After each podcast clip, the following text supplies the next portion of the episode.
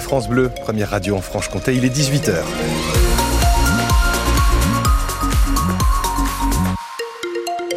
L'heure de pointe est passée, ça circule un petit peu mieux entre la Clusée-Mijou et Pontarlier, quasiment plus de ralentissement non plus dans le Grand Besançon ni dans le Grand Vesoul. Bref, ça roule mieux ce soir en Franche-Comté du côté du ciel. Euh, Christophe May Pas mal de brumes et de brouillard demain matin, mais après leur dissipation, la journée de samedi s'annonce plutôt ensoleillée. Un système de fraude au compteur Linky vient d'être démantelé en Franche-Comté. Deux hommes ont été condamnés aujourd'hui à Besançon. Ils démarchaient des particuliers et des commerçants en leur proposant, moyennant finance, de trafiquer les compteurs Linky, un bidouillage qui permettait de réduire fortement les factures d'électricité. Le premier, le démarcheur, originaire du territoire de Belfort, est condamné à un an de prison avec sursis et 3000 euros d'amende. Le second, un habitant de Serres-les-Sapins, près de Besançon, âgé de 32 ans, qui installait, lui, le système sur les compteurs, écope d'un an de prison ferme, un an avec sursis et 10 000 euros d'amende. Tous deux reconnaissent les faits. Leur petit manège démarré en juin 2022 s'est poursuivi jusqu'à leur interpellation cette semaine, Marie-Coralie Fournier. Oui, et l'enquête est déclenchée en avril, par un signalement d'un habitant aux gendarmes du Doubs, il a été démarché pour faire installer un système de dérivation sur son compteur Linky. La gendarmerie alerte Enedis qui repère des ouvertures anormales de compteurs. Les, les investigations sont donc menées et permettent d'identifier deux hommes, l'un donc qui démarche, l'autre qui installe la dérivation et se fait facturer entre 1000 et 2500 euros. Au total, 40 personnes ont accepté de bénéficier de cette fraude. Des personnes aux revenus aisés, frontaliers, commerçants qui ont installé ce système chez eux et dans leur boutique, ou même un hara. La plupart expliquent qu'ils voulaient optimiser leur budget, maximiser leurs gains.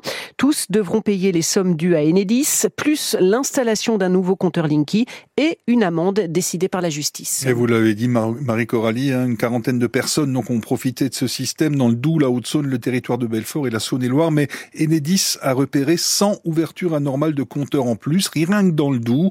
Des investigations vont donc euh, être menées, l'enquête se poursuit. Le parquet de Besançon conseille à toute personne éventuellement concernée de se signaler à son fournisseur d'électricité. La mort de Guy Marchand, le comédien, mais aussi euh, chanteur, crooner, hein, c'était euh, spécialisé dans les seconds rôles au cinéma dans les années 80. On l'a vu dans pas mal de films euh, très populaires. Il avait aussi incarné le détective Nestor Burma à la télévision. Il avait 86 ans. En Coupe du Monde féminine de saut Joséphine Panier est décidément la révélation de ce début de saison. Elle avait remporté sa première victoire début décembre en Norvège. Elle s'est à nouveau imposée cet après-midi à Engelberg en Suisse lors de la deuxième étape du circuit mondial avec deux sauts à 132 mètres et 135 mètres 50. À 21 ans, la sauteuse de Chauneuf dans le Haut-Doubs confirme son nouveau statut de championne et conforte sa première place au classement général de la Coupe du Monde. En biathlon, la Coupe du Monde, l'épreuve de sprint masculin cet après-midi, c'était aussi en Suisse, à Letzenheiden.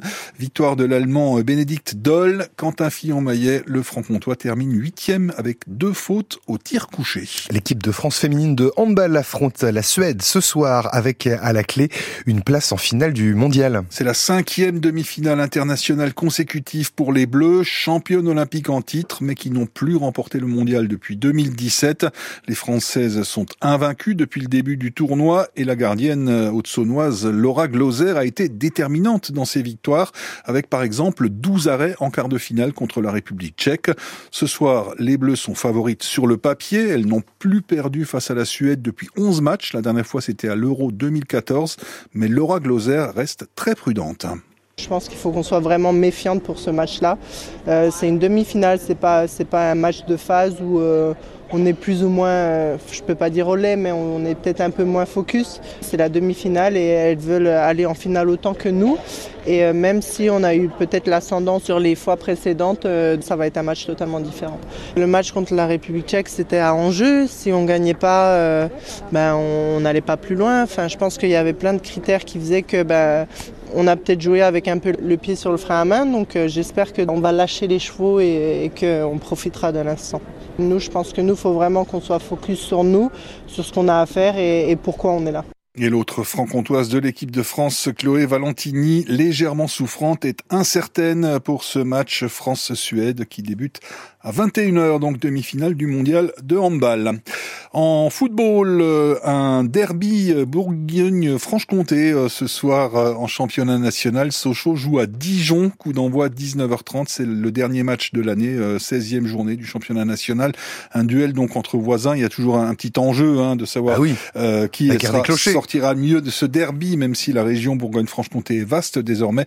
En tout cas, un enjeu aussi au classement puisque les deux équipes se partagent pour l'instant la sixième place.